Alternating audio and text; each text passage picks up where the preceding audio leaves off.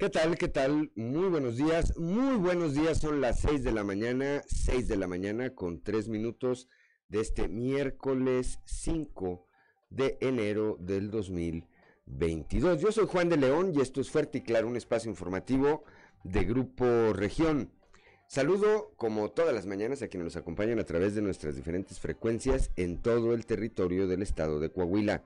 Aquí para el sureste a través de la 91.3 de frecuencia modulada, transmitiendo desde el corazón del centro histórico de la capital del estado, aquí desde el sexto piso del edificio que se ubica en la esquina de las calles Allende y Ocampo. Desde aquí les decimos buenos días. Un saludo también, por supuesto, a las regiones centro, centro desierto, carbonífera y cinco manantiales que nos escuchan, nos escuchan a través de la 91.1 de frecuencia modulada, transmitiendo desde Monclova, desde la capital del acero. Para la laguna de Coahuila y de Durango, por la 103, 103.5 de FM, transmitiendo desde Torreón, desde la Perla de la Laguna. Para el norte de Coahuila y el sur de Texas por la 97.9 de FM, transmitiendo desde el municipio de Piedras Negras. Y para Acuña, Jiménez y del Río Texas por la 91.5 de frecuencia modulada, transmitiendo desde Ciudad Acuña. Un saludo, por supuesto, también a quienes, que, como todas las mañanas, nos acompañan a través de nuestras diferentes páginas de Facebook en las redes sociales.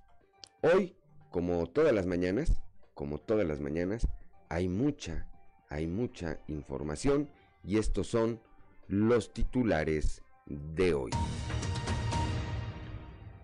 Con un saldo de tres personas lesionadas de gravedad y más de 10 trabajadores con lesiones menores, se reportó el día de ayer una explosión de líneas de aire de alta presión en el interior de una de la empresa Aceros Beck, esto allá en Ciudad Acuña. El día de ayer, allá en la región norte, eh, específicamente en el municipio de Piedras Negras, y tras presidir la reunión del subcomité de salud en la región norte, el gobernador Miguel Riquelme dijo que en el tema eh, de migración que aqueja la frontera, instruyó a la Secretaría de Seguridad Sonia Villarreal para activar la coordinación entre las autoridades del estado, municipio y las ciudades tanto del Río Texas como Eagle para encontrar una solución a esta problemática. Por 96 votos a 92, Anoche, Eduardo Garza Martínez ganó la elección para la presidencia de la Cana Sintra aquí en la región sureste. En una de las elecciones, en una de las elecciones quizá la más reñida que haya tenido este organismo empresarial desde su creación. La regidora y ex candidata a la alcaldía de Matamoros por Morena, Valeria López Luébanos, denunció en redes sociales a su expareja y compañero de partido Marco Antonio Beltrán Huitrón, quien fuera tercer regidor en la pasada administración municipal. Bueno, pues lo denunció por violencia. El asesor de salud de la administración municipal de Saltillo y exsecretario de salud a nivel nacional, don José Narro Robles, dijo sin comentarios ayer que le preguntaron sobre el manejo que ha dado el gobierno federal a la pandemia del COVID-19.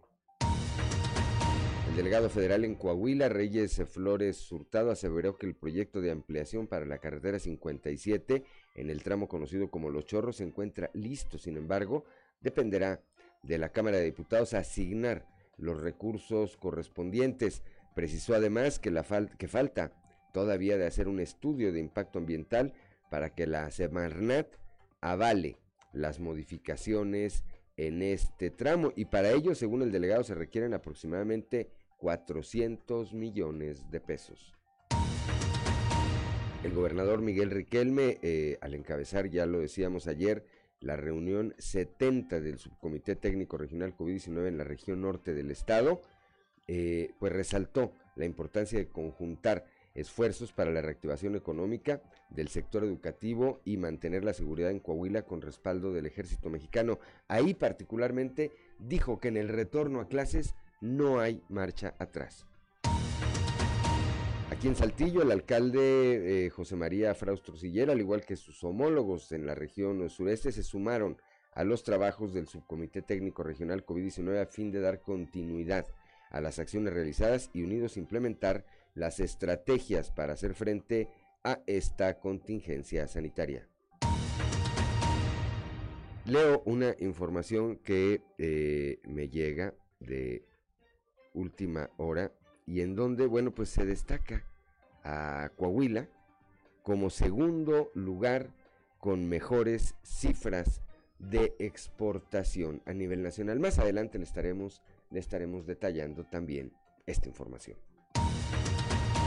Bueno, pues esta y, esta y otra información hoy aquí en Fuerte y Claro. Comenzamos.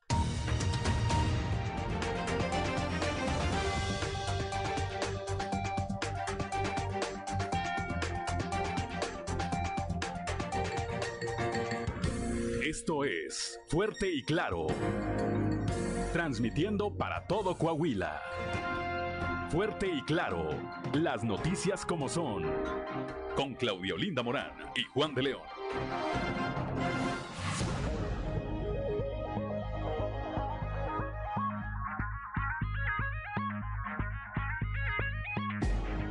Son las 6 de la mañana, 6 de la mañana con 10 minutos. Tenemos una temperatura de 8 grados centígrados aquí en la capital del estado. Monclova tiene 10 grados, Piedras Negras 4, Torreón 7 grados, General Cepeda 8 grados, eh, Arteaga son 7 grados, Ciudad Acuña 4 grados en este momento, Musquis 8 grados, eh, Sabinas y San Juan de Sabinas tienen 3 grados centígrados en este momento, Cuatro Ciénegas 11 grados, San Buenaventura 9 grados, Parras de la Fuente con 8 grados y Ramos Arispe con 7 con 7 grados, una mañana fresca en prácticamente todo el territorio del estado de Coahuila.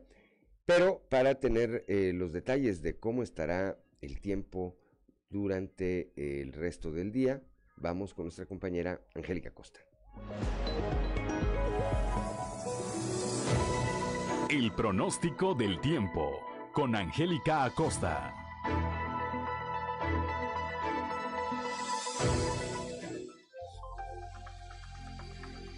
Hola, hola, ¿qué tal amigos? ¿Cómo están? Ya es miércoles, mitad de semanita 5 de enero del año 2022 y es un gusto para mí saludarte. Excelente, vámonos con los detalles del clima. ¿Qué nos espera para el día de hoy? Pon atención, Saltillo, máxima de 23 grados, mínima de 9. Durante el día vamos a tener un cielo soleado, va a estar agradable y por la noche un cielo totalmente claro. La posibilidad de precipitación, 0%. Perfecto, Monclova, Coahuila, temperatura rica, cálida, 29 grados como máxima, mínima de 9. Durante el día va a estar muy cálido, vamos a tener una buena cuota de sol y por la noche un cielo totalmente claro. 0% la posibilidad de precipitación. Ahí para Monclova, excelente. Torreón, Coahuila también temperatura rica, temperatura cálida, 28 grados como máxima. Una buena cuota de sol, como te comento, se va a sentir muy cálido, muy calientito, qué rico. Y por la noche un cielo totalmente claro. 0% la posibilidad de chubasco ahí para Torreón. Nos vamos. Ahora hasta Piedras Negras, un saludo enorme hasta Piedras Negras, máxima de 24 grados centígrados, mínima de 6. Durante el día vamos a tener un cielo claro, vamos a tener un cielo soleado, va a estar agradable y por la noche un cielo totalmente claro. 3% la posibilidad de precipitación para piedras negras. Excelente. Eh, Ciudad Acuña, Coahuila, pon atención, 24 grados como máxima para ti en este bonito miércoles, mínima de 8. Durante el día mucho solecito, va a estar agradable y por la noche un cielo principalmente claro. La posibilidad de chubasco de precipitación es de 2% para Ciudad Acuña. Muy bien, nos vamos hasta Monterrey a comparación de estos días anteriores. Hoy va a estar más calientito ahí para la Sultana del Norte, máxima de 28 grados centígrados para este miércoles, mínima de 9. Durante el día más cálido, como te comento, vamos a tener una buena cuota de sol y por la noche un cielo totalmente claro. La posibilidad de precipitación 0% ahí para Monterrey. Amigos, ahí están los detalles del clima, la previsión meteorológica para esta mitad de semana, miércoles 5 de enero. Y bueno, pues Recuerda, el uso de cubrebocas sigue siendo obligatorio, hay que estarse lavando las manos con frecuencia con agua y con jabón. Amigo automovilista, que no se le olvide su cinturón de seguridad, ¿eh? Buenos días, feliz miércoles. El pronóstico del tiempo con Angélica Acosta.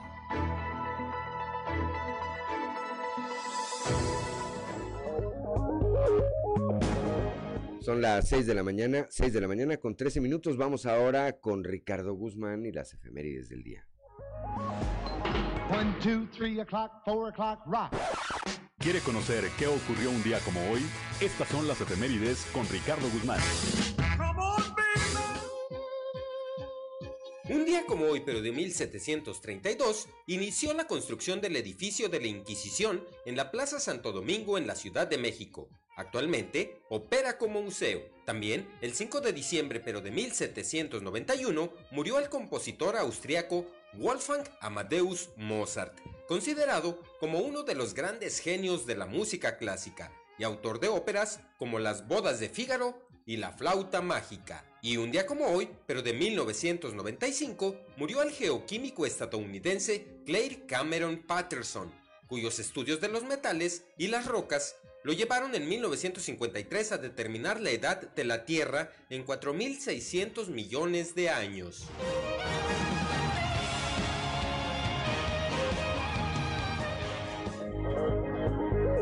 Son las 6 de la mañana, 6 de la mañana con 15 minutos. El santoral del día de hoy corresponde a quienes llevan por nombre Telésforo, Simeón, Amada y Emiliana.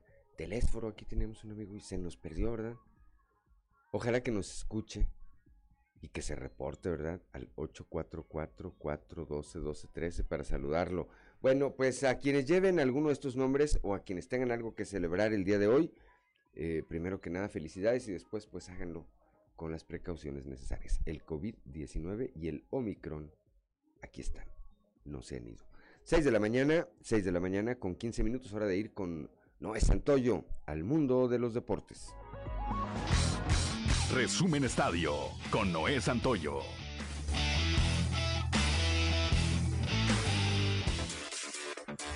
Casos de COVID-19 y la variante Omicron han pegado fuerte en la Liga MX, especialmente al cuadro de los Diablos Rojos del Toluca, quienes suman más de 10 jugadores contagiados, por lo que el juego ante Pumas de la jornada 1 será pospuesto, a falta de que la liga lo haga oficial. Ya se había dado a conocer que la variante Omicron había afectado al plantel Escarlata. Otro partido que se encuentra también en una situación complicada y que puede llegar a posponerse es el del Santos Laguna contra Tigres, pero hasta el día de hoy no ha habido alguna indicación sobre el encuentro entre ambas escuadras. También las Águilas del la América se han unido a los equipos que han presentado casos de COVID positivos. El centrocampista Rodolfo Pizarro fichó este martes con los Rayados del Monterrey, luego de su paso por el Inter Miami de la MLS, y disputará por segunda ocasión con el equipo mexicano el Mundial de Clubes en el mes de febrero. El jugador de 27 años fue cedido un año por el Inter Miami al Monterrey, que tendría la opción de comprarlo en 2023.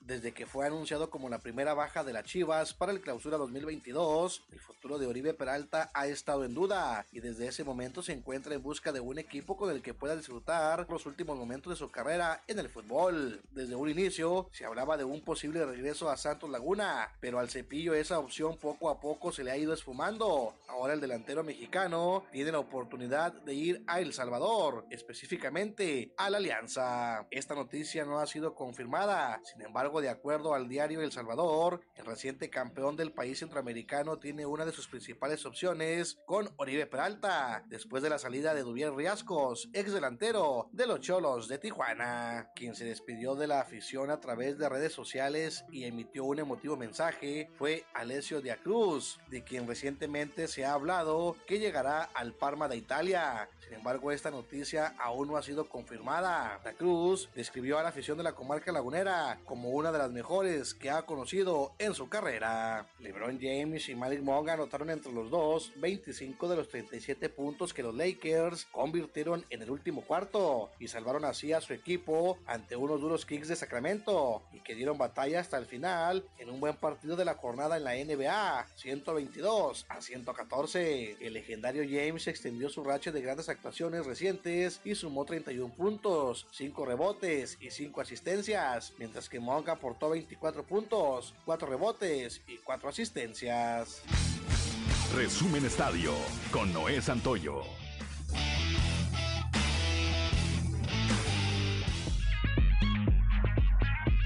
Son las 6 de la mañana, 6 de la mañana con 18 minutos. El tipo de cambio, eh, la cotización peso dólar el día de hoy, miércoles 5 de enero, así iniciarán las operaciones o así inician las operaciones. Un dólar, eh, el dólar está a la compra en 20.12 pesos y a la venta en punto, en 20. perdón, 72 pesos, de tal manera que el eh, tipo de cambio promedio del dólar en México será el día de hoy de 20.42 pesos. Son las 6 de la mañana con 19 minutos. Vamos rápidamente a un resumen de la información nacional. Suma Salud, más de 15 mil casos de COVID-19 en un día. El aumento ya es del 69%. La Secretaría de Salud Federal registró 15 mil 184 nuevos casos confirmados de COVID-19 en un día, para un total de 4 millones 9 mil 846 contagios desde el inicio de la pandemia. Plantea INSABI, Secretaría de Salud, estrategia para combatir el Omicron. El titular del Instituto de Salud para el Bienestar del INSABI, Juan Antonio Ferrer Aguilar, mantuvo una mesa de trabajo con la Secretaría de Salud de las 32 entidades eh, federativas y con instituciones del sector para evaluar la estrategia por la presencia de la variante Omicron. Se planteó incrementar la cobertura del plan de vacunación COVID-19 a mayores de 15 años, así como la aplicación de dosis de refuerzo para los mayores de 60 años, personal de salud y personal docente. Vinculan a proceso a Cuauhtémoc Gutiérrez de la Cruz por trata de personas. Un juez vinculó a proceso al, exdirigente del PRI en la Ciudad de México acusado de trata de personas y explotación sexual. Gutiérrez de la Torre detenido el pasado 29 de diciembre, es acusado de trata de personas en su modalidad de explotación sexual agravada contra cuatro mujeres, en modalidad de publicidad engañosa agravada en agravio de dos víctimas y asociación delictuosa. La CONADE condiciona beca a deportistas por uso de redes sociales y críticas a instituciones. La Comisión Nacional de Cultura Física y Deporte condicionará la beca a deportistas que dañen la imagen institucional en redes sociales o en declaraciones a medios de comunicación, las reglas de operación del programa de cultura física y deporte para el ejercicio fiscal 2022 publicadas el pasado 31 de diciembre en el diario oficial de la federación obligan a los deportistas a evitar críticas y comentarios contra instituciones deportivas.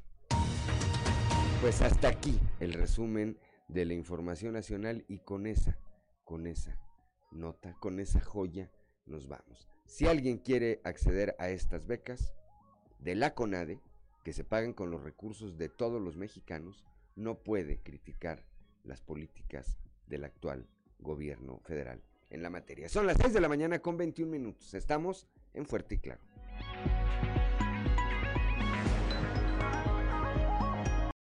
Son las 6 de la mañana, 6 de la mañana con 25 minutos. Este es un breviario cultural. Interrumpimos tantito el ritmo de la información porque nos pidieron las mañanitas para María del Socorro Barrientos, que está cumpliendo años el día de hoy. Ella nos escucha acá en el eh, vecino municipio de Ramos Arispe y la mandan felicitar su mamá y su tía.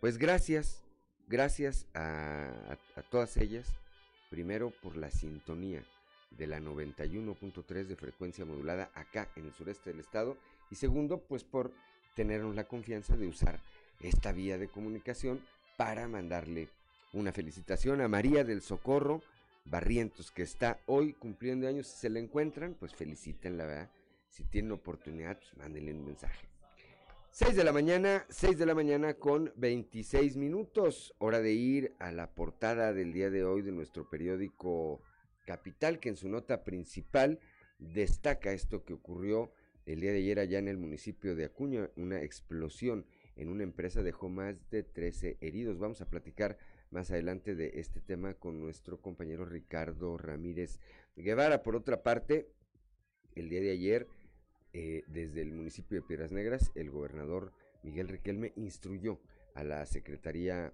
a la Secretaria de Seguridad Pública, la licenciada Sonia Villarreal Pérez, a que pues eh, eh, convoque al trabajo coordinado con las ciudades fronterizas de, del río Eagle Pass, Texas, así como a los órdenes, a los representantes de los, órdenes, de los diferentes órdenes del gobierno eh, acá en nuestro país para trabajar en coordinación y que resuelvan o encuentren una salida al tema, a esta crisis, esta nueva crisis de eh, migratoria que se presentó hace un par de días allá en el municipio de Piedras Negras. Por otra parte, anoche en una elección bastante reñida, no, por 96 votos a 92, Eduardo Garza Martínez, el Guayo Garza, se convirtió en el nuevo presidente de la Canacintra en la región sureste del estado. Alrededor de las 7 de la mañana con 20 minutos vamos a estar platicando,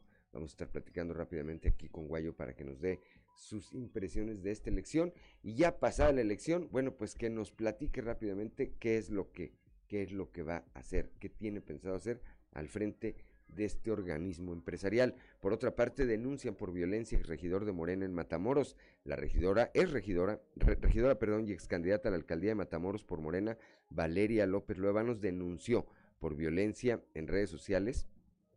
O sea, denunció por violencia, lo hizo a través de redes sociales, a su expareja y compañero de partido de Morena, Marco Antonio Beltrán Huitrón, quien fuera tercer regidor en la pasada administración allá en Matamoros. El día de ayer le preguntaron a don José Narro Robles, asesor del gobierno municipal de Saltillo en materia de salud, pues su opinión sobre el manejo que estaba teniendo eh, el gobierno federal de la pandemia por el COVID-19 y dijo don José Narro sin comentarios. Así, rápidamente, sin comentarios.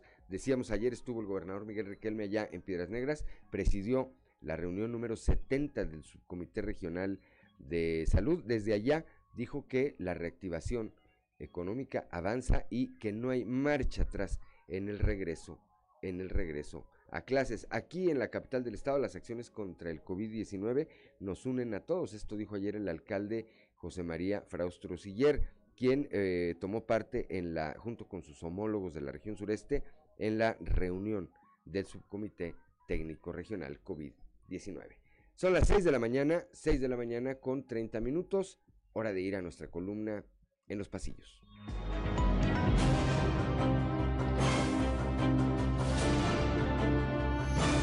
Y en el cartón de hoy, otra más que nos muestra el presidente de México, Andrés Manuel López Obrador, que por un lado está en las mañaneras diciendo no me voy a reelegir y por otro lado está en su oficina recordando las que ha dicho, como por ejemplo, no vamos a subir los precios de la gasolina, vamos a hacer como Dinamarca y no vamos a militarizar el país. Sin marcha atrás, el regreso a clases, dijo ayer el gobernador Miguel Riquelme desde la reunión del subcomité COVID-19 en la región norte, evento que ya le tocó presidir junto con el mandatario estatal a la alcaldesa de Piedras Negras, Norma Treviño. Respecto al tema, el gobernador Riquelme fue bien claro. Alumnos, maestros y padres de familia ya saben lo que hay que hacer para reducir el riesgo y si bien es imposible evitar los contagios, sí hay manera de reducirlos. Todo lo anterior puntual nota tomó el nuevo titular del ramo, Francisco Saracho Navarro. Por cierto, a la reunión del subcomité en Piedras Negras, el gobernador Miguel Riquelme llegó solo con dos acompañantes en su camioneta, el diputado local Chuma Montemayor y el secretario de Inclusión y Desarrollo Social Manolo Jiménez. Los que los vieron arribar aseguran que los tres se bajaron luciendo sendas sonrisas. Entre otros de los nombramientos que fueron muy aplaudidos en las redes fue el de Cifrido Macías, como director de pensiones en el Ayuntamiento de Torreón. El exdelegado de la Profeco y exdirector del Instituto Municipal del Transporte en Saltillo regresó merecidamente a la función pública. Son las 6 de la mañana, 6 de la mañana con 31 minutos y vamos pues a un panorama informativo por el estado. Comenzamos en Acuña, precisamente con nuestro compañero Ricardo Ramírez Guevara. El día de ayer, eh, pues se presentó un accidente allá en la empresa Aceros Beck en Ciudad Acuña. El saldo es de más de 13 lesionados. Ricardo Ramírez Guevara, muy buenos días. ¿Qué tal amigos de Fuerte y Claro? Los saludo con mucho gusto desde Ciudad Acuña para darles a conocer que se registró una fuerte explosión de las líneas de aire de alta presión al interior de la empresa Aceros Beck en Ciudad Acuña. Como resultado, Tres personas resultaron lesionadas de gravedad y al menos 10 trabajadores más resultaron con lesiones menores. Sin embargo, esta cifra no ha sido confirmada ni por representantes de la propia empresa, quienes no han dado declaración alguna, ni por autoridades de protección civil, quienes acudieron a atender este reporte. Según comentaron algunos trabajadores de manera anónima, la explosión sobrevino cuando trabajaban en la fabricación de tanques de almacenamiento, con herramientas que utilizan aire a alta presión para su funcionamiento. Sin embargo, para malbaratar los costos de instalación, se utilizaron líneas de PVC, lo que provocó que finalmente las líneas de PVC terminaran siendo vencidas por la alta presión de aire utilizada. Según comentaron los propios trabajadores, los tres trabajadores que resultaron con mayores lesiones se encontraban cerca del punto de inicio de explosión. El resto de los trabajadores se encontraban distribuidos en diferentes sectores de la misma planta. A pesar de esto, los encargados en turno decidieron darles el día para que atendieran las lesiones que consideraban menores, mientras que los tres trabajadores que resultaron con lesiones mayores fueron llevados a instituciones médicas en Ciudad Acuña. Ahora las autoridades continúan con las indagaciones para esclarecer este hecho y descartar que pudiera presentarse un accidente mayor al interior de esta empresa, informó para Fuerte y Claro, desde Ciudad Acuña, Ricardo Ramírez. Son las 6 de la mañana, 6 de la mañana con 33 minutos. Gracias a Ricardo Ramírez Guevara, ya desde el municipio de Acuña. Ahora vamos aquí al sureste con Raúl Rocha. Decíamos, ayer se llevó a cabo la elección de la nueva mesa directiva de la Canacintra en la región sureste. Una, eh, un proceso que se prolongó por varias horas y que terminó de manera muy competida 96 votos a 92. Me parece que fue la cifra final. Raúl Roche estuvo ahí y él tiene los detalles. Raúl, muy buenos días. ¿Qué tal compañeros? Buenos días. Esta es la información para el día de hoy. Eduardo Garza se convirtió en el nuevo presidente de Canacintra, delegación Coahuila Sureste, al ganar las elecciones 96-94 en una cerrada votación ante su contrincante Antonio Domínguez. Una elección sin precedentes fue lo que se vivió en Canacintra, Coahuila, sureste, tras desarrollarse en prácticamente cuatro horas la votación.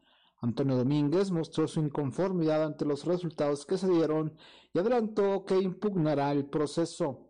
La elección del nuevo presidente de Canacintra Saltillo entre los candidatos Eduardo Garza y Antonio Domínguez inició a las seis de la tarde y concluyó a las diez de la noche.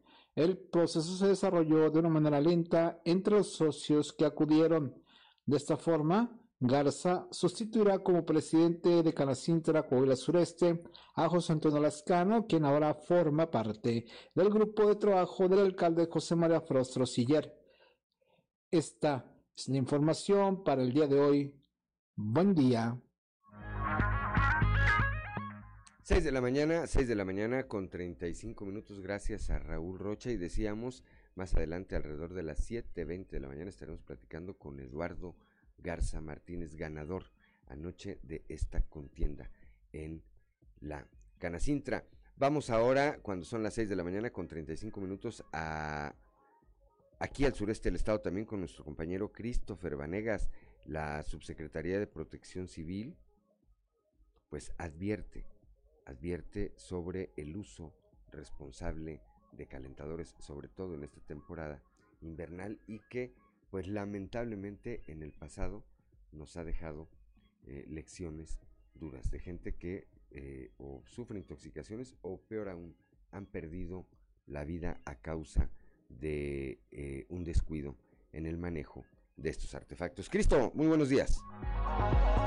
Hola, ¿qué tal? Muy buenos días, compañeros. Los saludo con mucho gusto a ustedes y a todos nuestros radioescuchan. Y déjenme platicarles que el día de ayer hablamos con Francisco Martínez Ábalos, quien es el subsecretario de Protección Civil en el Estado, quien dio a conocer algunas recomendaciones acerca del uso de los calentadores durante esta temporada invernal y también que, pues bueno, se espera que con estas recomendaciones se tenga saldo blanco en lo que respecta a decesos de intoxicación de monóxido de carbono por el uso de estos artefactos. Vamos a escuchar parte de su declaración.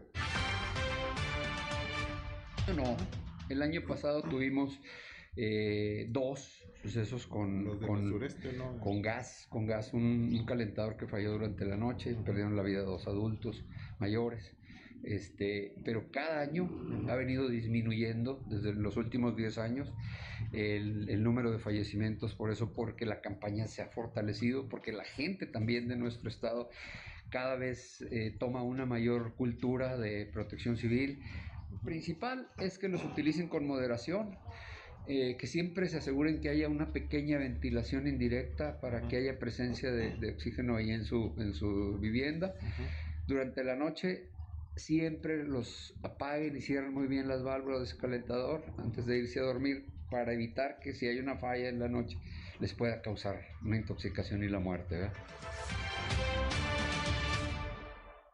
Y pues bueno, esta es con la información con la que contamos al momento. Que tengan un excelente día. 6 de la mañana, 6 de la mañana con 38 minutos. Vamos ahora rápidamente. Gracias, Cristo Vanegas. Vamos con Leslie Delgado. Falta un estudio ambiental para adecuaciones en el tramo de los chorros y 400 millones de pesos, dice el delegado del gobierno federal. Leslie Delgado platicó ayer con él. Muy buenos días. Buen día, informando desde la ciudad de Saltillo. El delegado federal en Coahuila, Reyes Flores, aseveró que el proyecto de ampliación para la carretera 57 en el tramo conocido como Los Chorros se encuentra listo, sin embargo dependerá de la Cámara de Diputados asignar el recurso correspondiente. Asimismo, precisó que falta de hacer un estudio de impacto ambiental para que la Semarnat avale las modificaciones de este lugar. Para ello, según el delegado, se requieren de aproximadamente 400 millones de pesos. A continuación, escucharemos su declaración. Va a ser menos pronunciadas algunas curvas. Pues, ¿no? Víctor Guasón hablaba de un punto de acuerdo que habían enviado la diputada de Morena, incluso para proteger a los animales. También se está viendo todo esto. Por eso, por eso comento que, hay, hay que tenemos pendiente un, manifiesto de impacto ambiental, que el objetivo de ese manifiesto es eso, eh, que el Semarnat determine que no hay afectación de acuerdo a la parte técnica que no va a haber afectación al medio ambiente, ni a la flora, ni a la fauna, eh, y, que, y, que, emite el permiso para poder hacer las modificaciones. ¿A cuánto podría valorarse este proyecto que ya se tiene?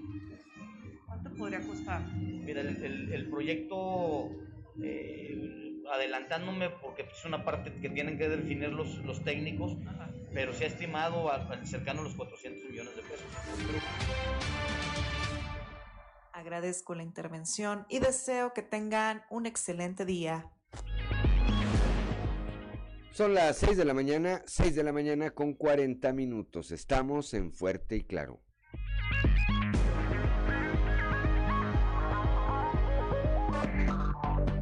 Enseguida regresamos con Fuerte y Claro. Gobierno. Son las 6 de la mañana, 6 de la mañana con 44 minutos. Continuamos con la información. Decíamos el día de ayer estuvo allá en la región norte del estado, específicamente en el municipio de Piraneras, el gobernador Miguel Riquelme. Ahí, además de referirse a los temas de la reactivación económica y el retorno eh, a clases, eh, pues se tocó un punto importante y se refirió a la coordinación que debe haber entre municipio, estado y localidades fronterizas en el tema migratorio. Esto después de lo ocurrido hace un par de días, cuando un grupo considerable de centroamericanos pretendieron ingresar a los Estados Unidos y esto pues ocasionó que el puente internacional ahí, uno de los puentes internacionales en Piedras Negras con Eagle Pass, Texas, tuviera que ser cerrado. Norma Ramírez estuvo ayer ahí. Norma, muy buenos días. Muy buenos días, Juan. Buenos días al auditorio. Efectivamente, el gobernador, tras presidir la reunión del subcomité número 70 de la eh, de salud en la región norte, pues eh, eh, trató este tema de la cuestión fronteriza y la, el fenómeno de migración. Y bueno, pues eh, señaló que incluyó a la Secretaria de Seguridad en la entidad Zona Villarreal es para activar la coordinación entre las autoridades del Estado, municipio y también las autoridades aduanales de la CBP en las ciudades de Del Río, Texas, como en la ciudad de Eagle Pass en donde también se explicó el protocolo aplicado el pasado domingo, en donde 200 migrantes pretendieron cruzar el puente internacional número 2 para llegar supuestamente a tramitar este asilo político mismo, que pues era falso, porque esta eh, pues, situación migratoria no se ha dado todavía en los Estados Unidos. Los detalles los tenemos a continuación.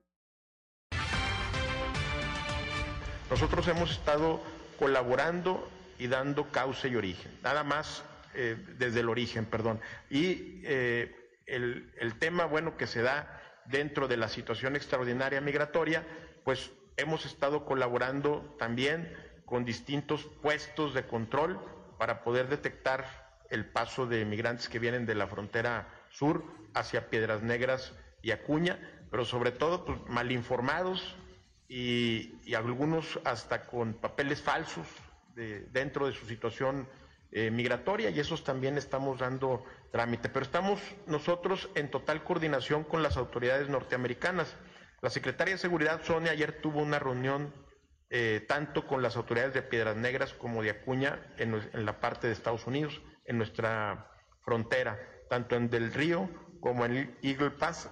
Se tuvo la reunión el día de ayer con, con Sonia para seguirnos este, coordinando de acuerdo a las situaciones extraordinarias que se puedan dar y nosotros estamos apoyando de, de manera directa. Son las 6 de la mañana, 6 de la mañana con 47 minutos. Y es que, pues, eh, si bien, Norma, esta, este cierre del puente internacional se dio por la madrugada, pues eh, ni qué pensar eh, ante una nueva circunstancia de esta naturaleza y que el cierre tuviera que ser, pues, en, los, en las horas pico, Norma. Pues fíjate que a pesar de que era la madrugada, fue una situación difícil porque estaban regresando una gran cantidad de paisanos y estaba la fila muy, muy larga que llegaba prácticamente pues a, a donde inicia la ciudad de Piedras Negras para introducirse por el puente internacional número 2. El cierre del puente internacional número 2 en esos momentos pues causó un caos, no solamente por la cuestión de que eh, no iban a entrar los migrantes, sino tampoco podían entrar los automovilistas que tenían que retornar a los Estados Unidos y lo que hicieron por motivos de seguridad y que lo comentaba en ese momento Paul Rincón era precisamente cerrar el puente internacional con las barricadas para eh, poder darle seguridad a los estadounidenses. Y posteriormente una vez que ya hubo esta coordinación y que vieron ya que se, eh, desistieron de cruzar eh, el puente internacional una vez que fueron deportados pues prácticamente fueron regresados de inmediato porque ya los esperaban en el otro lado con barricadas, eh, pues eh, empezaron a determinar que ya era, era, era óptimo el abrir de nueva cuenta. Esto tardó aproximadamente una hora y solamente el problema aquí fue de que el paso en lugar de ser los seis carriles, pues fue un carril, eh, fue un paso de un solo automóvil por carril. Así que bueno, pues imagínate el el tormento todavía que sucedió para los paisanos en su retorno a la vecina ciudad de Igolpaz y esto sucedió en el transcurso de la madrugada y todavía el día siguiente. Pues atención permanente sin duda que va a requerir esta situación porque eh, pues eh, por lo pronto esta nueva crisis ya fue atendida, se eh, envió a una cantidad importante de estos migrantes ahí a un gimnasio municipal, pero esto no significa que esto no pueda ocurrir de nueva cuenta. Gracias Norma, como siempre, por tu reporte. Un saludo allá hasta Piedras Negras. Muy buenos días. 6 de la mañana, 6 de la mañana con 49 minutos. Bueno, pues esto fue, repetimos, lo que ocurrió ayer eh, ahí. Ya el gobernador, aunque ya lo había, ya había atendido la situación, ayer de nueva cuenta, pues hizo este llamado de manera pública ahí a las autoridades para trabajar en coordinación y lograr pues eh, que los daños, que las consecuencias por estas eh, olas, por estas olas migratorias, pues sean, sean los menores. Son las 6 de la mañana con 50 minutos, vamos a ir ahora hasta la región lagunera, allá con mi compañero Víctor Barrón, el ex regidor de Morena, en Matamoros, Marco Antonio Beltrán Huitrón fue acusado ayer a través de las redes sociales por la regidora y ex candidata a la alcaldía de Matamoros, también por Morena, Valeria López Luevanos. Ella es su expareja y lo acusó de amenazarla con difundir videos y fotografías íntimas, además de dañar a su familia si ella hacía del conocimiento público esta situación. Víctor, muy buenos días. Buenos días, Juan, y buenos días al auditorio de Fuerte y Claro. Así es, pues en redes sociales, mediante transmisión en vivo, mediante la publicación de un video, Valeria López Luévanos ya hizo el conocimiento público de esta situación, en la que, pues, como bien lo mencionas, eh, revela que, eh, al menos de los datos que proporciona, es que en 2015 estaba en una relación sentimental con este exedil matamorense, eh, eh, en, un, en una relación donde era víctima de un círculo de violencia, eh, ella al pues visualizar, visibilizar todo esto, se da cuenta y empieza el conflicto. Menciona Valeria Juan que el acoso por parte del exregidor, en el sentido que tú mencionas, se ha dado en los últimos cuatro años, hasta hace días que ella pues se arma de valor y revela esta situación. Que vamos a escuchar el audio de una de esas publicaciones en la red social Facebook, donde recibe el apoyo de eh, cientos de cibernautas que están con ella en esta situación de la que es víctima. Vamos a escuchar. Quiero hacer de su conocimiento eh, respecto a lo que publiqué ayer en mis redes de la violencia que sufrí por parte de eh, Marco Antonio Beltrán Huitrón. Esta persona me amenazó durante mucho tiempo e incluso eh, en el 2015, cuando se dio cuenta de que yo estaba haciendo este proceso de denuncia, eh, él me amenazó, me amenazó con hacerle daño a mi familia, que sabía dónde vivía mi papá, mi mamá, dónde trabajaba mi papá. Eh, fue una de las razones por las cuales también me detuvo durante mucho tiempo, pero la verdad es que ya no tengo miedo, pero igual quiero eh, dejar constancia de que cualquier cosa que me llegue a pasar a mí o a mi familia, eh, yo lo hago responsable a él. También eh, porque me amenazó que si seguía, o sea, que si difundía toda esta información, iba a publicar videos míos de contenido sexual, fotografías íntimas. Y pues bueno, esa fue una de sus últimas amenazas amenazarme con difundir contenido íntimo, con hablar sobre mi vida sexual, eh, la intimidad, eh, obviamente todo esto pues sin mi consentimiento, eh, pero la verdad es que estoy preparada para ello. les agradezco muchísimo sus mensajes de apoyo. Para mí la verdad es que son infinitamente valiosos, son invaluables porque todo este proceso no ha sido sencillo, han sido muchos años de estar en terapia, de rodearme de gente que eh, me apoye en esta situación. No ha sido algo fácil eh, superar la violencia, mucho más la violencia psicológica y la violencia física que ejerció en mi contra. No ha sido nada sencillo. Eh, ahora me siento un poco mejor, me siento más fuerte y ya no tengo miedo. yo sé que él va a ver esta información y quiero que sepas que ya no te tengo miedo. No te tengo miedo.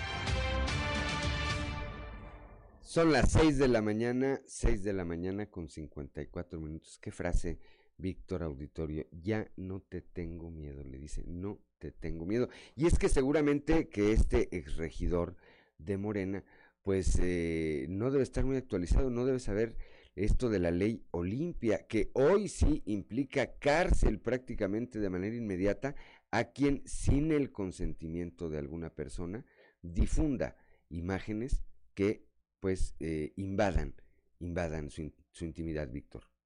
Claro, y, y, por eso es que lo menciona Valeria y como escuchábamos Juan, eh, eh, dice ella, se encuentra lista, se encuentra preparada para lo que venga y en sus mensajes de redes sociales citaba precisamente esa parte que tú comentas sobre la ley Olimpia, ¿no? Así que pues emprende ya esta este proceso de denuncia pública a través de las redes, ya recibió el apoyo eh, eh, por ejemplo, de ICIDFM, eh, por allí con Ariadne Lamont Martínez, que precisamente es la eh, directora de incidencia y acompañamiento, que también ya replicó estos estos videos y le da completo apoyo a Valeria en esta en esta situación y que pues tiene ese eco Juan precisamente en las redes sociales donde pues se han convertido en, en una plataforma para la denuncia en esta en este tipo de situaciones donde precisamente la población femenina pues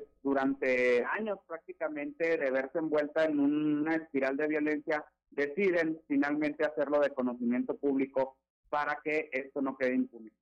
Así es, y habrá que decirlo, el impacto que tienen estas denuncias en las redes sociales, pues, y hay que decirlo, es mucho más efectivo que cuando una mujer acude ante una instancia eh, judicial, donde hay que seguir todo un trámite. Pero cuando estos temas se llevan a redes sociales y tienen esa viralidad que hemos visto en eh, otras, eh, en otros casos, pues se atienden de manera inmediata. Pues si el regidor se quería hacer famoso, ya se hizo famoso. Y repito, y con esto cierro, además de darte, como siempre, las gracias, Víctor, me llama la atención, me congratulo por este, el tono de esta eh, mujer. Dice, ya no te tengo miedo. Gracias, Víctor Barrón. Un saludo para todos, buenos días. Son las 6 de la mañana, 6 de la mañana con 56 minutos. Yo soy Juan de León y estamos aquí en Fuerte y Claro.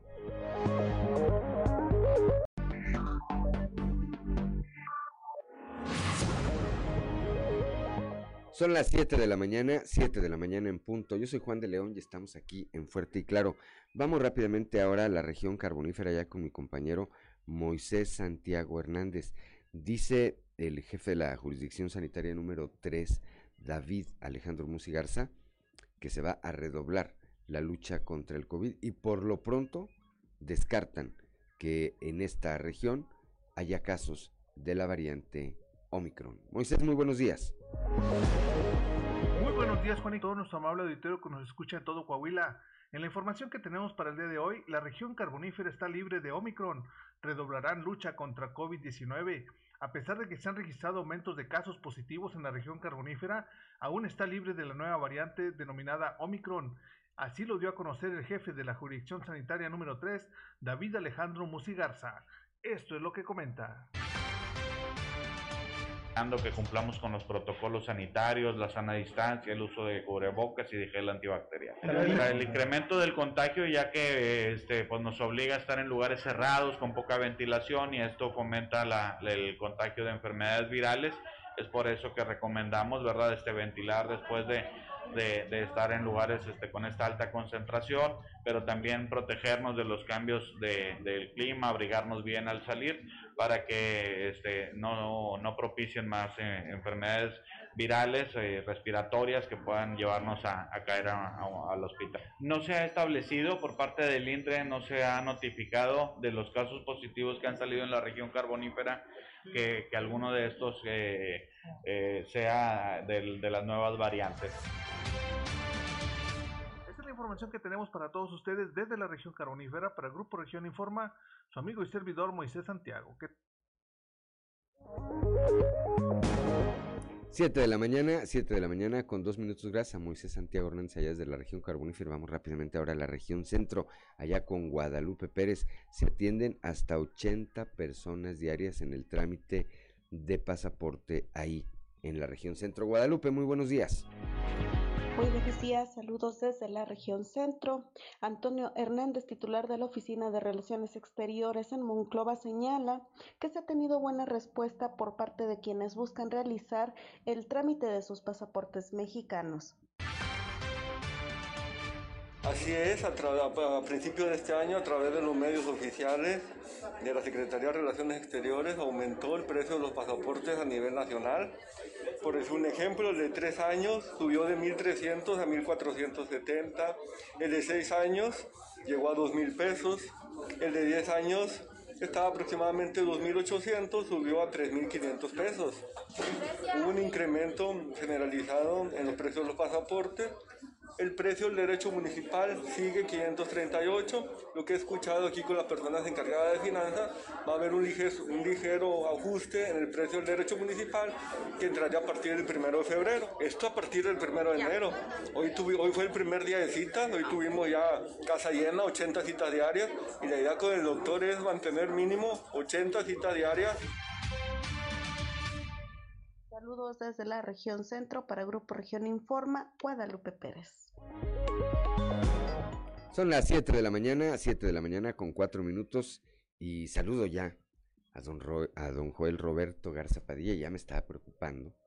Nos manda saludos desde Ciudad Frontera, dice presente. Ciertas alergias, dice estacionales, nos restan visión y salud, pero que eso no se excusa para saludarles. Pues doblemente le apreciamos el favor de su atención que pese a los efectos de estas alergias esté eh, no solamente al pendiente de este espacio informativo, sino como siempre enviándonos, enviándonos una frase, eh, una frase que eh, la del día de hoy dice, no siempre se calla para guardar silencio, se calla para guardar la paz.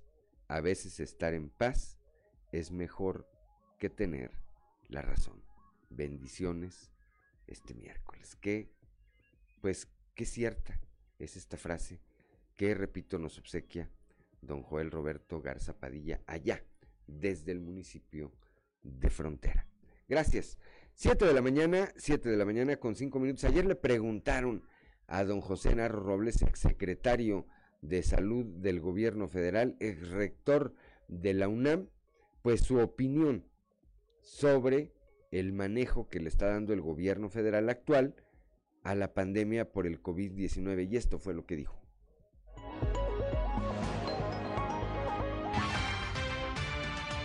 doctor, la salud tiene que ser una prioridad.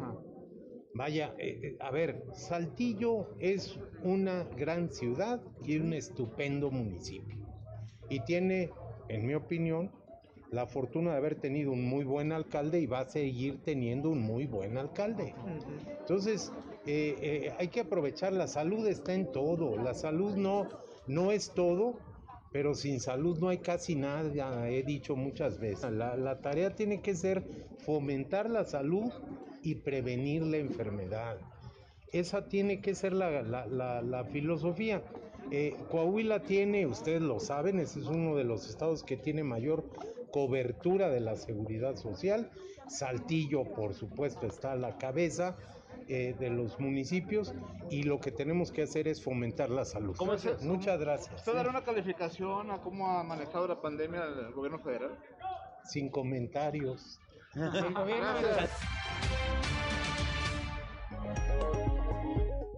Más claro, ni el agua. Son las 7 de la mañana, 7 de la mañana con 6 minutos. En Acuña reactivan vacunación anticovid para menores de edad y adultos mayores. Escuchemos eh, esta información. Mañana se retoma otra vez nuevamente vacunación para los jóvenes de 15 a 17 este, en el gimnasio municipal a partir de las 8 de la mañana, este, pero también estará haciéndose el refuerzo para los adultos mayores, ya que em, hace días que tuvimos el refuerzo, este, vino muy poquita gente, entonces pues hay que volver otra vez a retomar lo que la vacunación para ellos. Entonces eh, es en el gimnasio de 8 a 1. Es muy importante que lleven el comprobante de vacunación, tanto el adulto como el joven. El joven tiene que llevar el comprobante original y copia y el adulto mayor tiene que llevar el comprobante original. es muy importante que lo lleven, ya que si no los llevan se estarán regresando.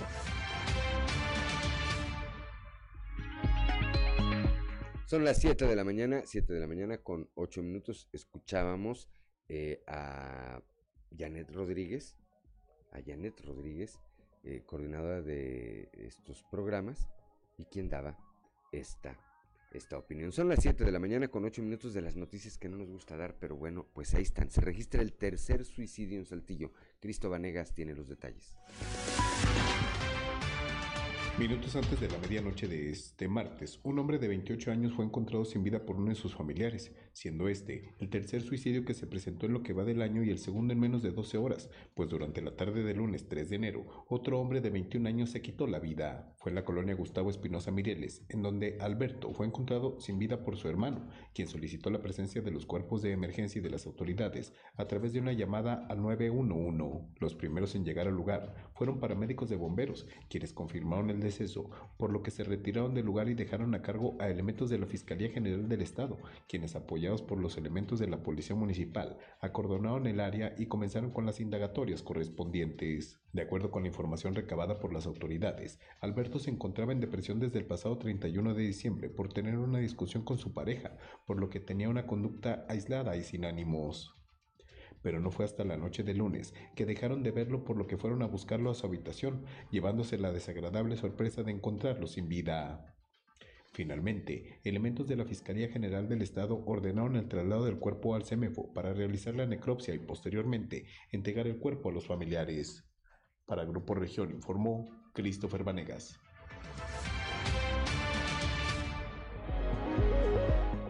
Son las 7 de la mañana, 7 de la mañana con 9 minutos. Pues lamentable que iniciemos el año con estas, con estas cifras. Vamos rápidamente, alcanzamos a ir a Torreón. Alcanzamos a ir a Torreón, ya tenemos llamada telefónica. ¿A Torreón? Vamos a Torreón. Allá en Torreón, Román Alberto Cepeda impulsa un cambio de imagen en la dirección de tránsito. Esta tan controvertida dirección de, de vialidad y tránsito durante la pasada administración de Jorge Cermeño Infante.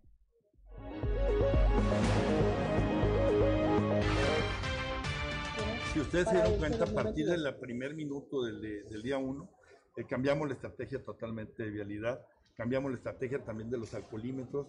Hoy incluso todo lo que tiene que ver en, en, en esta materia, en cambiar el, el, mecanismo, la concepción del mismo no es, este, no es recaudatoria es preventiva totalmente. Los carruseles se cambiaron el mecanismo incluso de los carruseles, se, se incrementó, vamos a, a, modificar, fue uno de los primeros acuerdos, justo el día primero, el domingo a las 8 de la mañana, el primer Consejo de Seguridad, fue los temas que trató con todos los órdenes de gobierno, empatar las acciones, y ustedes lo pueden ver. Y bueno, estaremos muy atentos. No decimos que no puede darse un caso aislado, pero también decimos que lo que se, tengamos que hacer, lo vamos a hacer. Se, a se va a cambiar la imagen. Ya empezamos con las primeras. Gastar. Totalmente necesario. Te voy a decir una cosa. Eh, no podemos continuar con la misma imagen que tenían este, la, peor percepción del eh, tránsito de vialidad del país. Y lo primero es que tenemos que cambiar. ¿sabe? Es un gasto que no quisiéramos hacer, pero también la ciudadanía merece también un cambio visual. No.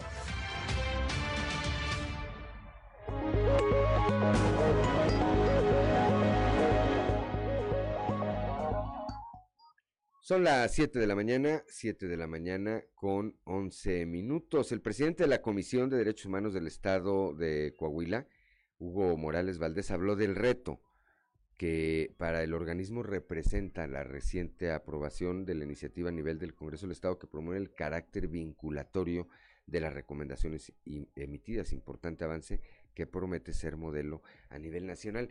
Y es que mientras no tengan un carácter vinculatorio, pues estas recomendaciones son, como dicen, como las llamadas a misa, ¿verdad? Escuchemos. Bueno, básicamente hay que decir que desde el punto de vista, eh, vamos a decir, personal incluso, pues es un logro porque nosotros siempre hemos pugnado porque las recomendaciones de la comisión sean vinculatorias. Ustedes saben que en el Estado y como en el país las recomendaciones pueden ser aceptadas o no por las autoridades. Precisamente esta reforma viene acompañada de este tema y nosotros pues, nos sentimos muy satisfechos porque a través del Tribunal Constitucional del Estado podrán ser vinculatorias las mismas y esto es un gran avance que podría ser el modelo nacional. Prácticamente se les obligará ya a asumirlas, a tomarlas. Así es, a partir del Tribunal Constitucional. Me parece importante también recalcar que será el Tribunal Constitucional el que tenga esas facultades, porque también sería un poquito perverso el hecho de que el titular de, la comisión pudiera eh, de alguna manera obligar directamente eh, a las autoridades. Son las 7 de la mañana, 7 de la mañana con 13 minutos escuchamos ahí al presidente de la Comisión de Derechos Humanos aquí en el estado de Coahuila, Hugo Morales. Aquí en Saltillo, la Dirección del Medio Ambiente y Espacios Urbanos del municipio detalla lo que será su plan de acción ambiental y entre este destaca una mayor vigilancia de las emisiones de gases y darle un orden jurídico a la policía ambiental. Escuchemos a Sofía Franco Villalobos. El ingeniero ahí nos encargó hacer un programa que es algo parecido a la agenda ambiental que traemos, pero es un plan de acción ambiental y tenemos mucho, muchos temas nuevos. Vamos a entrar a los temas de calidad del aire, a tener más vigilancia en las emisiones de gases, este, programas de reciclaje, seguirle por ahí con con el tema de los plásticos, queremos agregar este, cartones, latas. Este, en sí tenemos mucho, darle otro empuje a la policía ambiental, este, traemos por ahí muchos temas muy interesantes. Pues próximamente vamos a tener por ahí un arranque de, de la continuación del programa de las plazas. Las plazas se siguen rehabilitando periódicamente y pues así poco a poco vamos a poder ir dando un poquito del programa de acción. Por instrucciones del ingeniero este, José María Frausto, todos los que funcionaban y todos los que traían una mejora a la ciudad continúan. Este, y los que no, vamos a ver la manera en las que, en las que agregamos este, acciones. Teníamos como mi plaza, mi casa, lo vamos a mejorar y vamos a, a, ahora sí que meterle ahí cosas que faltaban y que creemos necesarias, pero se queda. La policía ambiental se queda, eh, los de reciclaje que tenemos de los plásticos se quedan, este, y un, algunos otros que apenas estamos por definir qué mejoras les vamos a hacer, pero, pero sí hay varios que continúan. Le vamos a ahora sí que eh, le buscamos dar un ordenamiento jurídico eh, más estricto. Darle más dientes. Es exactamente, darles ahora sí que a los elementos las herramientas para que puedan actuar este, y ahora sí que buscar la mejor ambiental en la ciudad. Son las 7 de la mañana, 7 de la mañana con 15 minutos. Debido al uso de pirotecnia en las eh, fiestas de Año Nuevo, durante esta temporada de Año Nuevo, se incrementó hasta en un 200% el extravío de perros a causa del pánico que les provocaron estos artefactos. Escuchemos a la rescatista independiente y miembro de la Fundación Naricita Sin Hogar, Ana Belén García. Mira, desgraciadamente se incrementó yo creo un 200% la pérdida de perritos pues cachorros y grandes en este en estas fiestas decembrinas y de fin de año entonces eh, nosotros como fundación tratamos de compartir este todas las publicaciones de dueños que están buscando a sus perritos y es bien es triste verdad porque pues desgraciadamente muchos no corren con con la, la el de volver a su hogar, ¿verdad? Y, y, pues tratamos de hacer tanto como fundación como sociedad, pues buscar este siempre los reportes de dueños que están buscando a sus perritos y pues este exhortarlos, ¿verdad? A que a que tomen las medidas adecuadas para que pues esto no pase.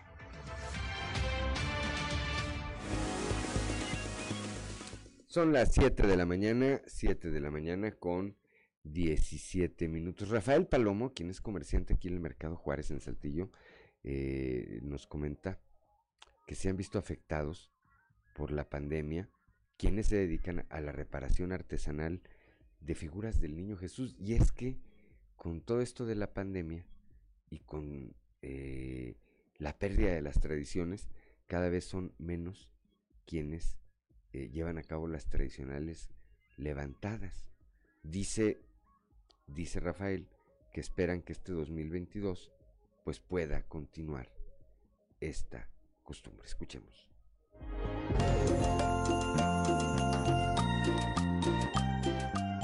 Unos 25 años ya, algo de, tiempo aquí. Pues sí, sí se ha afectado, un 50%, sí, sí está muy, sí está muy afectado. Sí, sí, esta pandemia sí nos ha traído pues algo de, pues, estar batallando algo, pero aquí estamos. Pues como te comento, tenemos como un 50% a comparación de otros años. Este, gracias a Dios estamos bien y estamos trabajando. ¿Cómo es la manera en que los van reparando? Este, hay algunos que están muy dañados. Sí, sí, sí, este, pues hay de todo, como deditos, un bracito, este, pestañas, o sea, hay de, hay de todo, pintarlos o cambiarles del color de morenitos, o sea, hay, hay, hay muchos, o sea, muchos que traen de muchas maneras de, de arreglarlos. Pues un dedito, 100 pesos, 80 pesos, retocarlo con sus pestañas. Ya de ahí pues hay más graves, ¿verdad? que vienen muy quebrados o a veces nomás viene, pues, me han traído que nomás traen la mitad del cuerpo, pues hay de todo, como te comenté. Tiene Mercado Juárez, planta alta, local 180, Rafael Palomo Servidor, eh, pues aquí en el centro, centro de Saltillo. Mi número pues es 844-247-4256.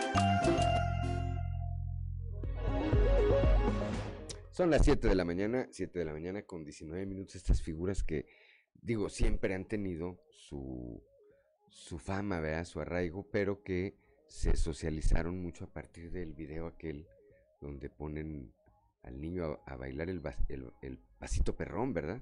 El pasito perrón. Y que pues le generó todo tipo de comentarios a quienes eh, subieron estas, eh, estas imágenes, ¿verdad? De que estaban ahí, la señora tiene una cara ahí de enojada porque están jugando con, con, esta, con esta imagen. Pero bueno, ahora sí que yo nada más les recuerdo, para que no vayan a empezar a agarrar a contra mí, yo nada más les recuerdo por qué se socializaron más estas imágenes. 7 de la mañana con 19 minutos. Rápidamente, el administrador general de recaudación de rentas en el estado, Luis Gursa, afirmó que el gobierno del estado está preparado para cualquier tipo de contingencia en plaqueo debido a una posible alta demanda para el proceso de autos de procedencia extranjera y que puedan estar legalmente en el país para su regularización. Más adelante, más adelante, si quieren, escuchamos, escuchamos lo que dice Luis Gursa al respecto. Son las 7 de la mañana con 20 minutos. Estamos en Fuerte y Claro. Son las 7 de la mañana, 7 de la mañana con 24 minutos. Yo soy Juan de León y estamos en Fuerte y Claro. Tengo en la línea telefónica esta mañana a Eduardo Garza Martínez, quien anoche ganó la elección para la presidencia, para encabezar la nueva mesa directiva de la Canacintra aquí en la región sureste. Eduardo, muy, muy buenos días, gracias por tomarnos esta comunicación. Sabemos que es una mañana compleja para usted, pero platíquenos, bueno, ya ganó esta elección, ¿cómo estuvo y qué sigue eh, ahí en la Canacintra, eh, Eduardo. Muy buenos días. Buenos días, Juan. Un poco afectado de los bronquios por el frío, pero este, eh, gracias por, tu llamada y por recibirme en tu auditorio. Este, no, fue una, una, elección eh, eh muy nutrida, yo creo que la más, la más grande en la historia de Canacintra. votaron, votaron casi 200 200 empresarios y por poca por poca diferencia pero obtuve la obtuve la victoria. Estamos muy contentos y con muchas ganas de trabajar. Tenemos muchos muchos proyectos como lo que lo explicamos en nuestros puntos a desarrollar en nuestros ejes en nuestros ejes torales de nuestra campaña. Desde el día de hoy empezamos a trabajar en forma fuerte para cumplir con lo que con lo que el programa que, que trazamos desde un principio y como te decía en la entrevista anterior que tuve contigo, no es un programa que hayamos trazado en este momento, sino que viene de muchos años atrás del grupo que hemos estado trabajando para llevar a ser la delegación de Canacista Sureste, la mejor delegación de México. En eso vamos a estar en mantenerla en ese nivel, no solo mantenerla, engrandecerla, tener más socios, tener más, más actividades, más servicios a los socios y proteger mucho a las pequeñas y medianas empresas. A ver, Eduardo, en la democracia, y que es a todos los niveles, ¿verdad? En la democracia se gana y se pierde por un voto incluso. ¿Cuál es el llamado de Eduardo Garza a quienes no votaron por usted? Que también se vale, ¿verdad? ¿Cuál es el llamado que hace ya como, como ganador de esta contienda? Pues absolutamente es a la unidad, o sea, tenemos mucho, mucho trabajo, muchas cosas que hacer importantes, dejar atrás las cuestiones de planillas, las cuestiones de partidos y que se sumen, que se sumen al proyecto. La verdad, la verdad que en, cuatro de los seis ejes principales coincidíamos, inclusive con Antonio Domínguez, un gran empresario también, coincidíamos con él, este y, y, este pues que se sumen al, proyecto para que las impugnaciones las vea la sede nacional que es la responsable y encargada de este tipo de situaciones y pues sumarlos, eh, invitarlos a trabajar. La verdad es que tenemos una una gran delegación, la verdad Juan, este, no tienes idea de la capacidad que tiene la mejor delegación de México en cuanto a trabajo y a desarrollo de cosas importantes para los socios. Pues todo, todo lo que han, todo lo que han eh, crecido, que es evidente en los últimos años, y me parece que este tipo de contiendas, la, el, el hecho de que haya sido una contienda tan reñida, nos habla del interés que tienen todos los industriales, todos los industriales, por tener una participación activa dentro de eh, su cámara. ¿Qué sigue para Eduardo Garza? además de que se, ya que se eh, cure, por supuesto, de esta afección en los Broncos. ¿Cuándo sería? Eventualmente hay una fecha para una toma de protesta, para un inicio ya formal de su gestión, Eduardo. No, Juan, anoche fue la toma de protesta. A- anoche mismo fue ya la toma de Ah, protesta. sí, ahorita, ahorita ya me presento a trabajar. Ya es presidente de Canacintra. ya soy presidente en funciones en este momento. Ahorita me tengo que presentar a trabajar y tenemos muchas, muchas cosas que estar desarrollando desde, desde proyectos, desde el área de capacitación importantes, del área de educación dual y muchos proyectos y el proyecto del desarrollo de la guardería. Tenemos muchos, muchos pendientes y este, ya vamos a estar trabajando en forma intensa dentro de, dentro de una hora más o menos. ¿Tuvo comunicación eh, ya con eh, su dirigencia nacional?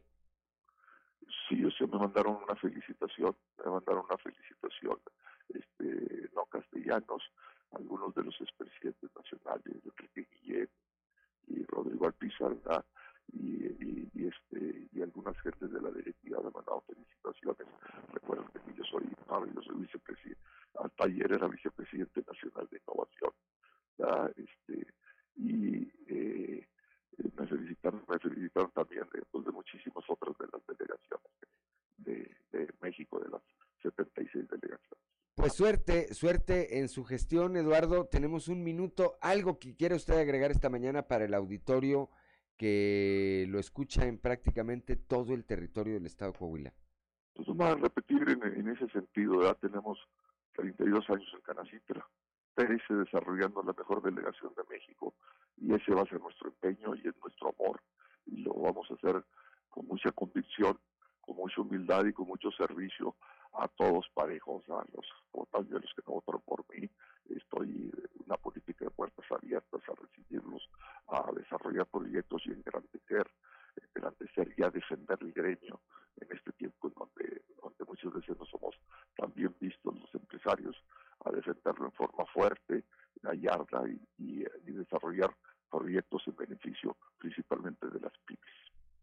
Pues le aprecio mucho de nueva cuenta que nos haya tomado esta comunicación, Eduardo, y seguramente más adelante estaremos en comunicación. Hay una rueda de prensa eh, el día de hoy allá en Canacintra, allá estaremos y de ahí en adelante estaremos muy en comunicación con usted.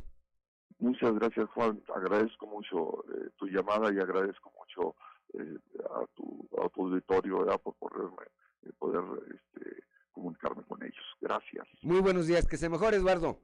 Gracias.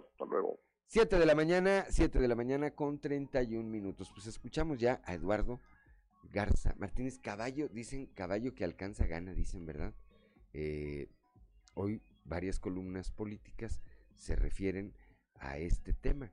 Y es que, pues, eh, Antonio Domínguez, quien fuera su contrincante, pues daba como un hecho que podría ganar o que tenía ganada esta elección en la que eh, en diciembre apenas se inscribió Eduardo Garza como aspirante y nada, pues ganó por cuatro votos, pero ganó. Y yo repito, en las democracias se gana y se pierde hasta por un voto. Retomamos ahora sí este tema que eh, comentamos hace unos momentos. El administrador general de la recaudación de rentas en el estado, Luis Bursa, afirmó que el gobierno del estado, a través de esta dependencia, están preparados para cualquier tipo de contingencia en plaqueo debido a una posible alta demanda para el proceso de autos de procedencia extranjera y que puedan estar legalmente en el país para su regularización.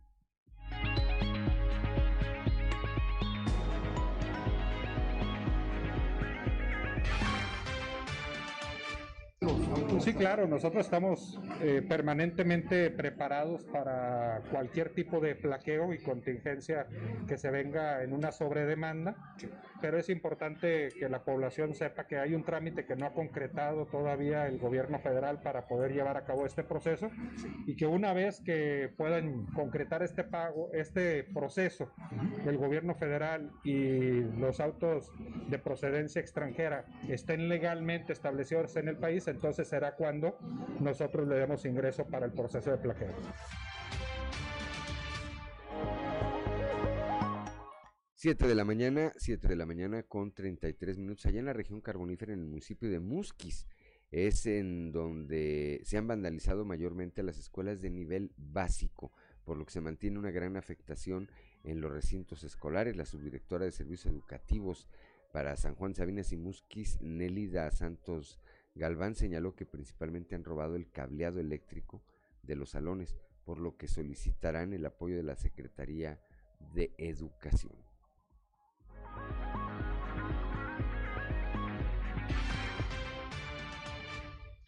Tenido ese problema de una manera muy constante, muy fuerte.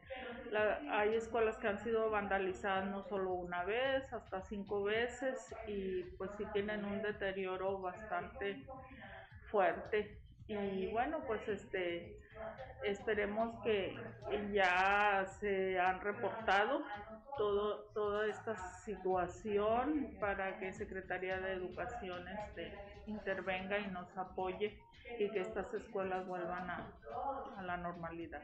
Lo más fuerte ha sido el robo de alambrado, que es lo más caro y se han, se han robado este alambrado de las escuelas y bueno pues este lo de los mini splits que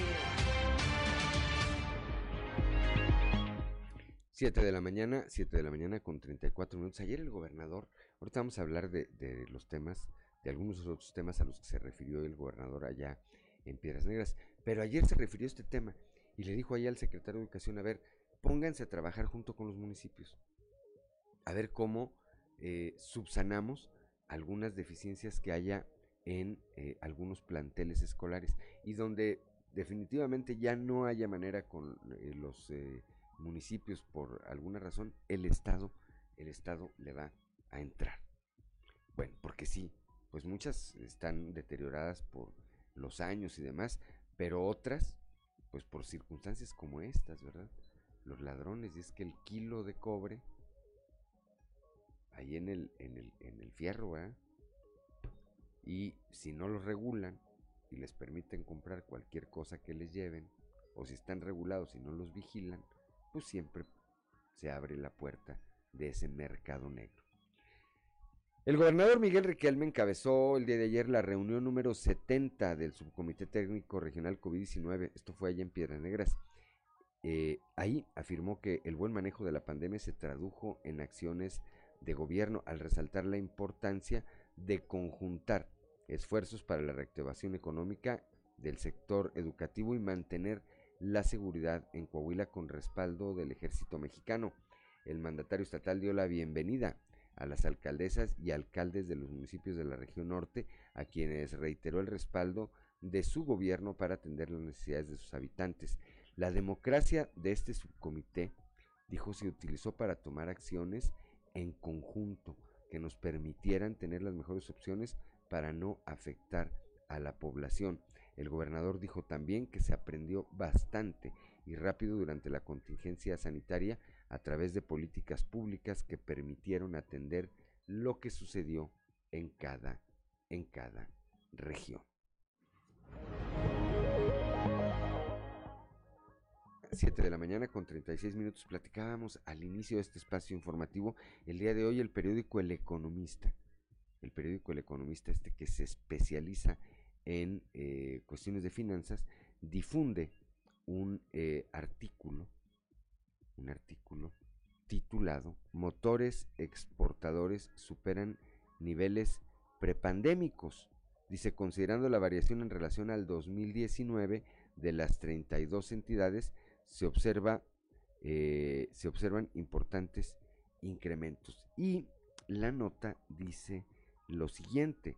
Dice, de acuerdo con datos del Instituto Nacional de Estadística y Geografía, los siete estados con mayor volumen de exportaciones en los primeros, en los primeros tres trimestres del 2021 fueron Chihuahua, con 42.958 millones de dólares, Coahuila, que aparece en segundo lugar, con 38.572 millones, Baja California con 34.590 millones de dólares también, Nuevo León con 30.530 millones, Tamaulipas con 22.985 millones, Guanajuato con 20.026 millones de dólares. Y Jalisco con 16.643 millones. Este grupo de estados, dice esta nota del economista, que en conjunto aportaron 64.5% del total exportado por México, superó las ventas al exterior de igual periodo del 2019, antes de la contingencia sanitaria. Los mayores incrementos de este top 7 se dieron en Baja California con un 13.6%, eh, con Coahuila creció un 9.5% y Guanajuato con un 6.1%. Bueno, a mí se me hace por muchas eh, circunstancias interesante esta nota, pero entre otras porque hoy estamos en este indicador por encima de estados como Nuevo León, que siempre había sido nuestro coco, ¿verdad? Siempre decíamos, es que Nuevo León, Nuevo León, bueno, hoy ya superamos y por mucho a Nuevo León, por más de 8 mil millones de dólares en exportaciones, en este indicador, ¿verdad?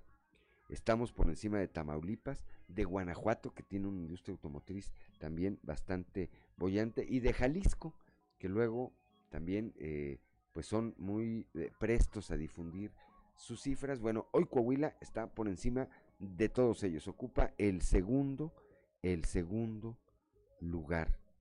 El segundo lugar. Eh, solamente por debajo del estado de Chihuahua. Así, eh, repito, esta buena nota, esta buena noticia que difunde hoy el periódico El Economista. Son las 7 de la mañana, 7 de la mañana con 40 minutos. Estamos en Fuerte y Claro.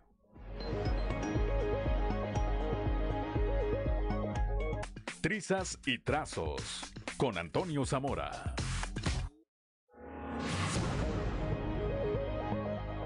Son las 7 de la mañana, 7 de la mañana con 44 minutos. ¿Qué pensaron? ¿Que no iba a estar Toño Zamora? No, Toño Zamora está todos los días aquí.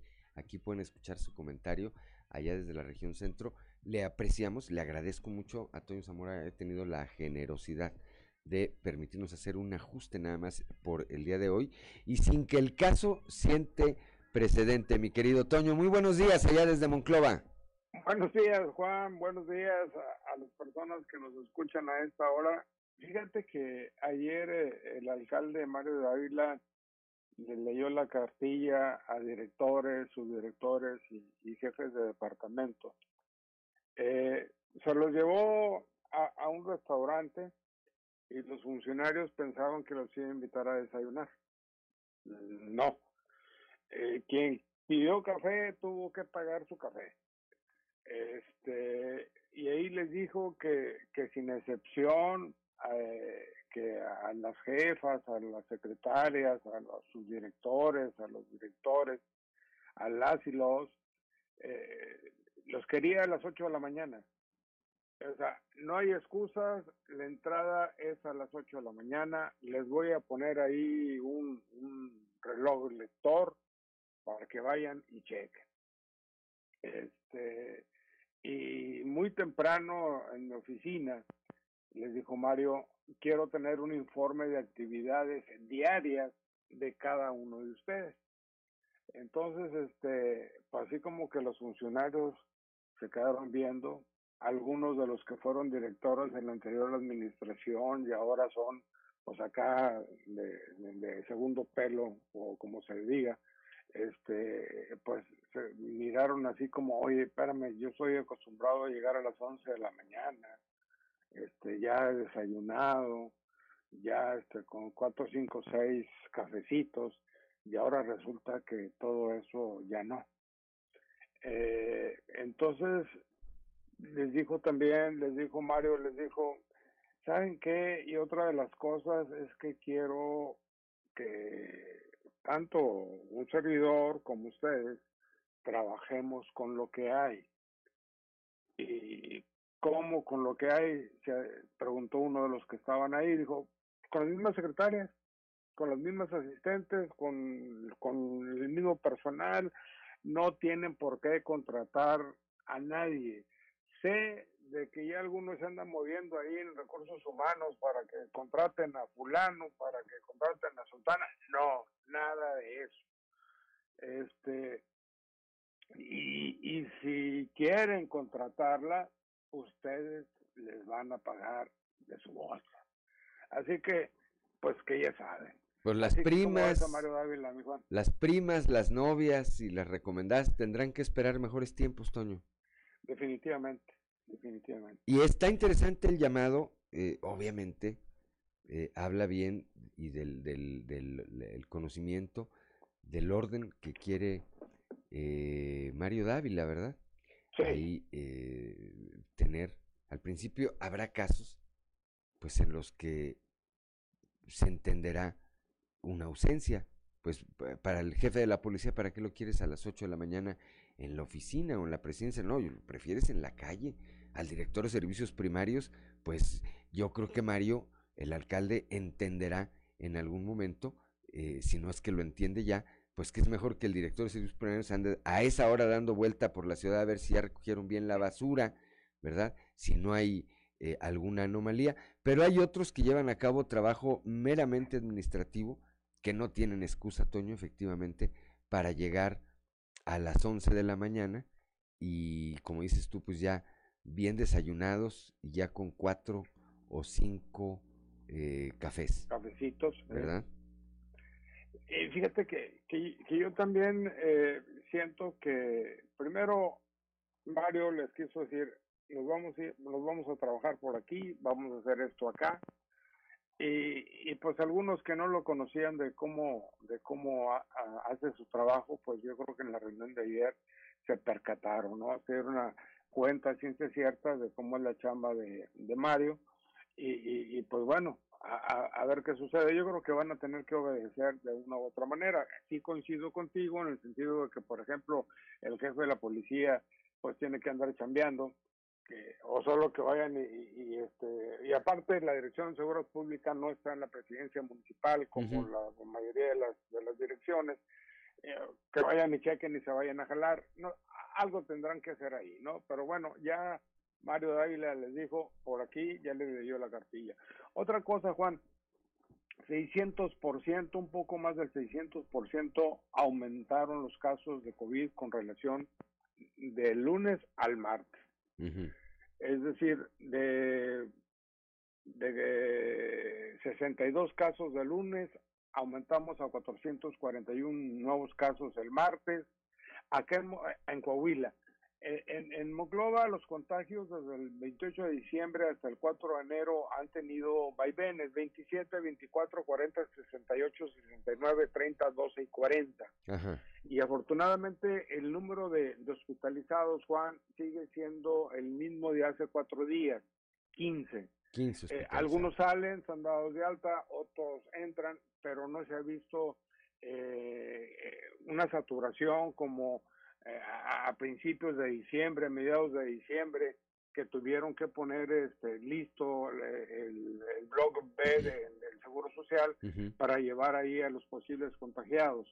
Ojalá y esto siga a la baja, que ya, pero se están manifestando los casos de las posadas y del 24 de diciembre. Ahí se van a ver. Mira, ol- eh, olvídate que de bajada, con que se mantengan, Toño, los niveles que tenemos sí. ahorita, creo que ya estaríamos, ya estaríamos eh, de gane, como dicen, ¿verdad?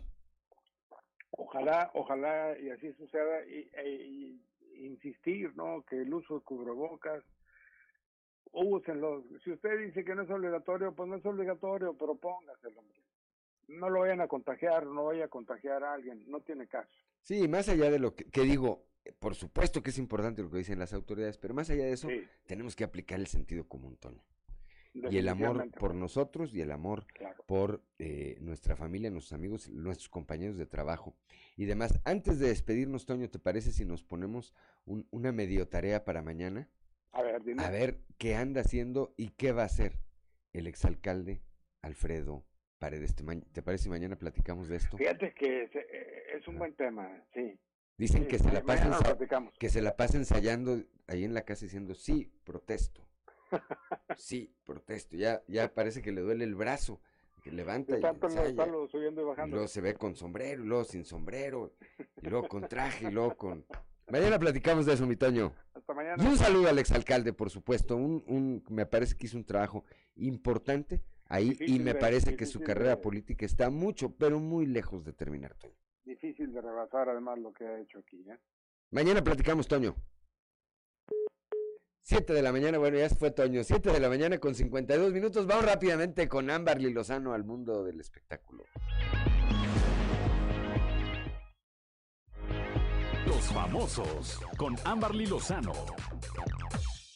Margarita Gralia revela por qué nunca fue mamá. Margarita Gralia y su esposo, el artista Ariel Bianco, forman una de las parejas más estables del medio del espectáculo, pues llevan varias décadas juntos. Sin embargo, ahora la actriz reveló durante una entrevista por qué nunca se convirtió en madre. Ahora veo a mis sobrinas con sus hijos y digo, no, ese tema para mí ya fue totalmente superado, totalmente asumido y yo no me siento incompleta ni infeliz, declaró la intérprete de 67 años de edad. Por otro lado, externó que su parte maternal trata de aplicarla con su marido, con quien lleva poco más de cuatro décadas de matrimonio.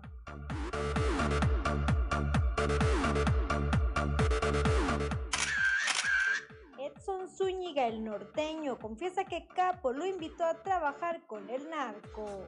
Edson Zúñiga, mejor conocido como el norteño, dio mucho de qué hablar al revivir experiencias de su vida como la vez que la lideresa sindical Elba Esther Gordillo presuntamente se le insinuó o la razón por la que murió el famoso personaje del compayito. En una charla con Jordi Rosado, el comediante destapó pasajes de su vida que quizás se desconocían. Por ejemplo, su experiencia con el narcotráfico, pues tuvo propuestas de capos de la mafia para que trabajara con ellos. Además, contó importantes aspectos de su vida privada, indicó que es de profesión aviador, al igual que varios integrantes de su familia. Incluso que su padre se dedicaba a tirar aviones de narcos.